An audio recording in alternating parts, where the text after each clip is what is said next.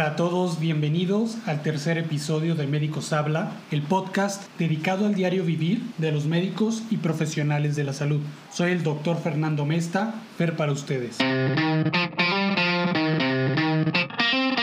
Hoy vamos a dedicar nuestro capítulo a un grupo de enfermedades que suelen ser muy frecuentes pero eh, generalmente no son tan reconocidas debido a múltiples situaciones de índole social. Me refiero a las neumopatías laborales. También son conocidas como enfermedades pulmonares ocupacionales o como neumopatías profesionales. ¿Qué son las neumopatías laborales? Es muy sencillo, es cualquier enfermedad bronquial alveolo intersticial o pleural ocasionada por la exposición del individuo a algún agente lesivo en su ambiente de trabajo. Estos agentes pueden ser polvos, vapores, gases, humos, etc. En México, la Ley Federal del Trabajo, en el artículo 475, sustenta este punto. Más allá de la clasificación etiológica o nosológica de las neumopatías, si esta ocurre debido al contexto laboral, se debe identificar también como una enfermedad de trabajo. Es decir, Técnicamente y a grandes rasgos, se puede asumir que todos nuestros colegas que han contraído la infección por SARS-CoV-2 y que además han estado al frente, del, al frente clínico de la pandemia, pues deberían contar como casos de enfermedad de trabajo. Pero bueno, colegas, esto es un largo tema que tocaremos en otro capítulo. Las neumopatías de origen infeccioso y las neoplasias del sistema respiratorio que se originan por el contexto laboral suelen estudiarse aparte, aunque tocaremos algunos puntos relevantes también de ellas. Te invito a que te quedes con nosotros y si te gustaría ampliar la información que aquí te compartimos o compartirnos tu opinión, síguenos en Twitter y en Facebook en arroba habla médicos. Comenzamos. Te invito a que leas los siguientes artículos para que amplíes la información sobre el tema de este capítulo. El mesotelioma es un cáncer sumamente asociado a la exposición a asbesto. Al respecto, Jiménez Ramírez y colaboradores nos presentan un trabajo publicado en la revista Lung y al parecer es el primer artículo de esta naturaleza o el primer trabajo de esta naturaleza llevado a cabo en población mexicana. Se titula Mesotelina, calretinina y factor potenciador de megacariocitos como biomarcadores de mesotelioma pleural maligno. Este trabajo nos muestra el resultado de la búsqueda de un panel de biomarcadores que permitan identificar de manera más oportuna la presencia de mesotelioma en los pacientes. En México, el uso de asbesto todavía es legal y esto ha causado una epidemia de 500 casos de mesotelioma al año desde el año 2010. El promedio de vida de los pacientes después del diagnóstico es de aproximadamente 6 meses. Los resultados de este estudio son promisorios, sin embargo, aún se requiere de llevar a cabo más investigación para poder algún día utilizar este panel de biomarcadores de manera generalizada o en la práctica clínica habitual.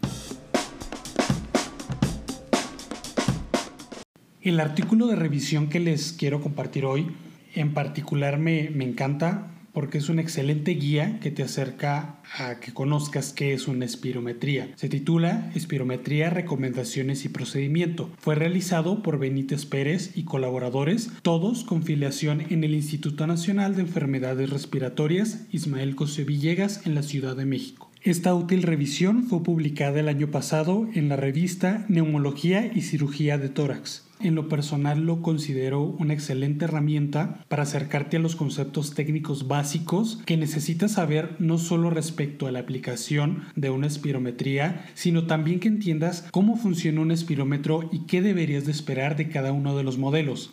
Este artículo además nos brinda las estrategias clave para poder realizar una adecuada maniobra de espirometría, cómo preparar el paciente para la prueba y sobre todo los criterios para que tú determines si la prueba que realizaste en tu paciente cumple con los criterios de calidad para poder ser interpretada de manera apropiada. El tercer artículo que les invito a que lean Se titula Asma ocupacional debido a exposición a fibra Tampico en una compañía productora de cepillo, reporte de un caso y revisión de la literatura. Este trabajo fue publicado en la revista Allergo Journal International en 2019 por Rolf y colaboradores. La fibra Tampico o el tampico es una fibra vegetal que proviene de la planta agave lechuguilla, básicamente la planta de agave eh, común que se conoce en, nuestro país. E, esa que sabe así como, como muy sabroso cuando está fermentada. Ándale, esa, ándale, la del tequila, ándale, esa. Pues siendo nosotros en México tan conocedores del agave, me sorprendió eh, no poder encontrar literatura de casos como este en México. Este caso fue reportado por una paciente en Alemania, en esta fábrica en la que utilizan esa materia prima para fabricar cepillos, cepillos eh, de limpieza. En México de alguna manera está identificada la exposición laboral al agave pero primordialmente eh, por una dermatosis conocida como el mal del agavero. Esto de alguna manera eh, identifica que ya se conocen las propiedades alergénicas del agave en algunos pacientes. Y a esto le podemos agregar que la paciente en particular genera una hipersensibilidad al polvo de la fibra, pero la verdad a mí lo que me genera como más inquietud es si realmente en México no existen casos de asma ocupacional por exposición a, la fibra de agave o será que simplemente no los hemos buscado. Te recuerdo que las citas completas y las fuentes de información utilizadas para este capítulo las puedes encontrar en arroba hablamédicos en Twitter y en Facebook. Síguenos.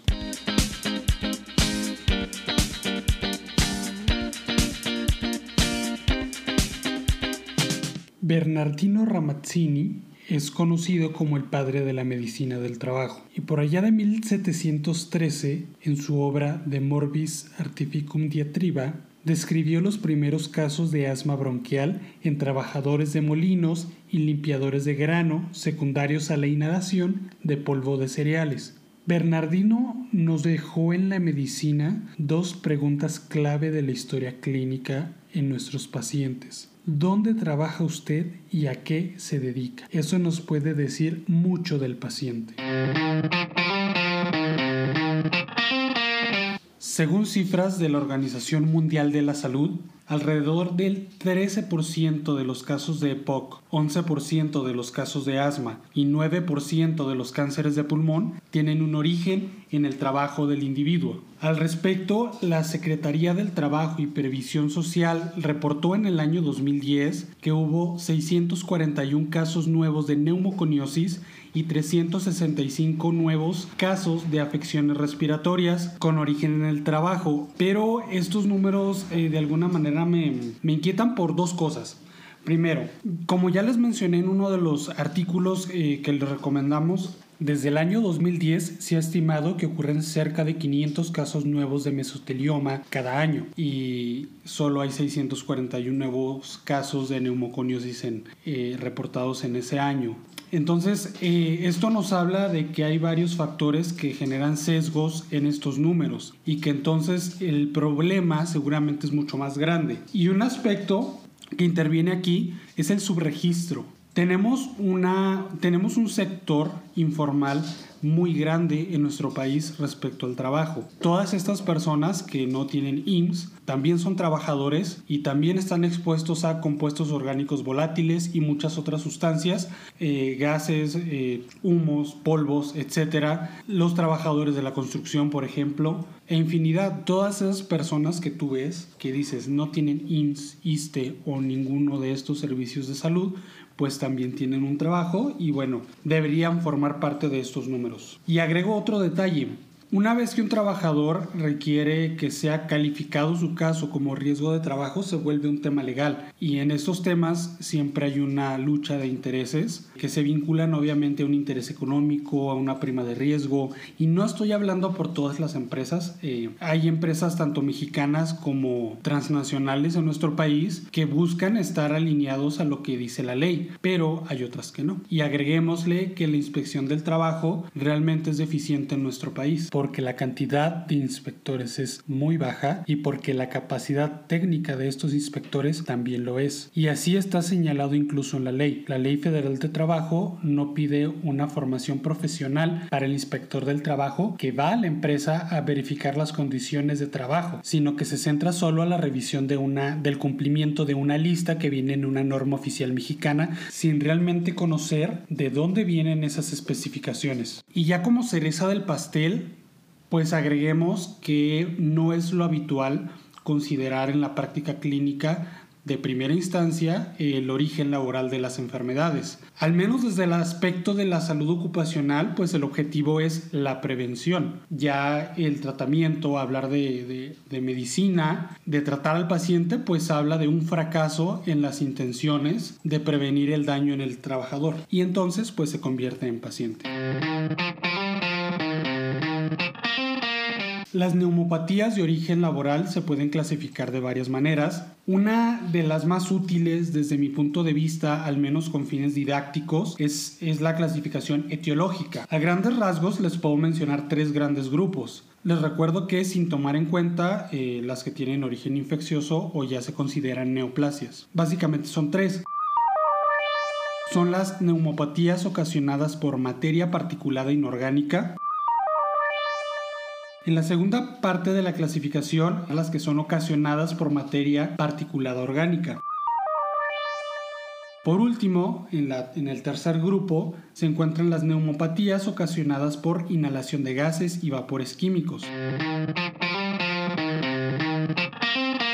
Al principio del programa les mencioné el fundamento legal de, de, las enfermedades de trabajo. El artículo 475 de la Ley Federal de Trabajo señala que una enfermedad de trabajo es todo estado patológico derivado de la acción continuada de una causa que tenga su origen o motivo en el trabajo o en el medio en el que el trabajador se vea obligado a prestar sus servicios. A la par, en la Ley Federal de Trabajo se incluye una tabla de enfermedades y en torno a las neumopatías laborales menciona dos grupos Primero, las neumoconiosis y enfermedades broncopulmonares producidas por aspiración de polvos y humos de origen animal, vegetal o mineral. Y en otro grupo menciona las enfermedades de vías respiratorias producidas por inhalación de gases y vapores. Otras neumopatías como la histoplasmosis, la aspergilosis, la tuberculosis y las neumonías virales las menciona en la clasificación de infecciones, parasitosis, micosis y virosis.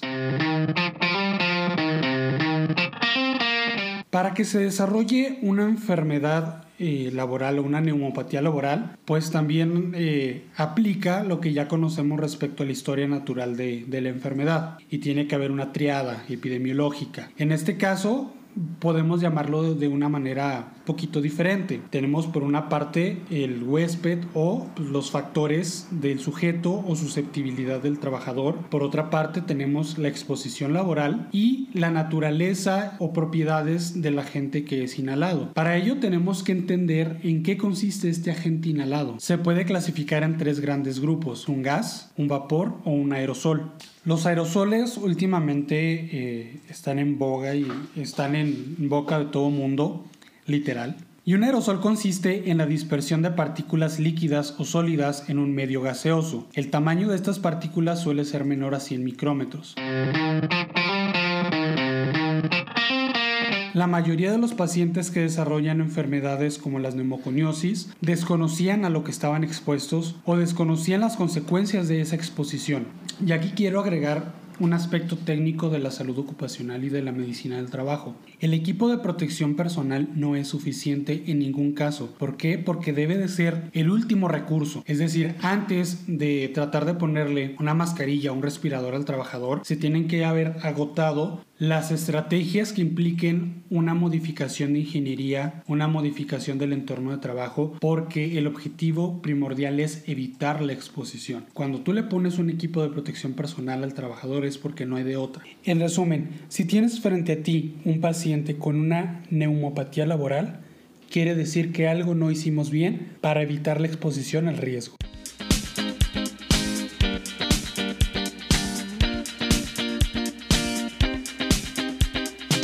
Doc, relájate un rato con estas recomendaciones. Esta semana te recomiendo el libro titulado Lágrimas de Sal, del doctor Pietro Bartolo y la escritora Lidia Tilota. En esta obra, el doctor Bartolo nos expone de manera muy personal las vivencias que ha presentado como médico en Lampedusa, Italia, donde desde hace más de dos décadas brinda atención a los migrantes del Mediterráneo.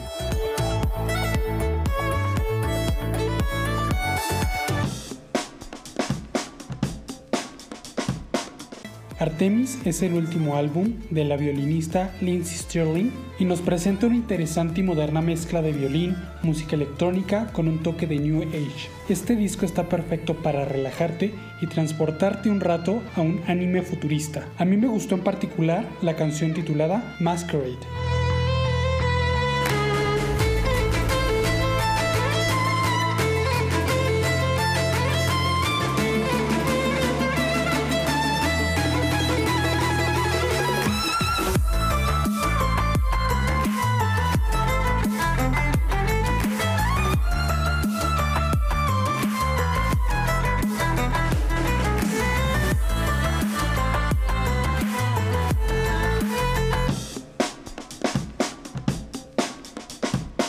Te voy a recomendar una de mis películas favoritas. Esta es una película argentina que se llama El cuento de las comadrejas del director Juan José Campanella y fue realizada en el 2019. Si te gusta el humor negro, las intrigas y los diálogos inteligentes, esta película es perfecta para que pases un buen rato.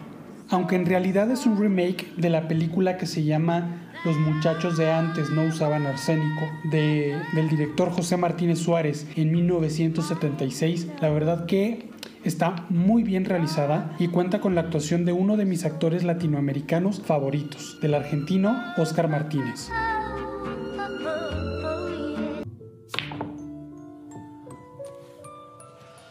Oh, moraleja. No hay que mirar solo el juego hay que mirar al rival. El rival puede ser más peligroso de lo que parece. El rival puede parecer fácil y atacar cuando menos se lo espera.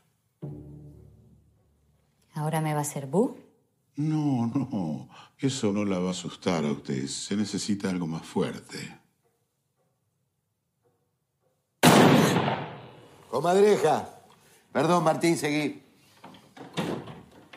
Ustedes no me asustan.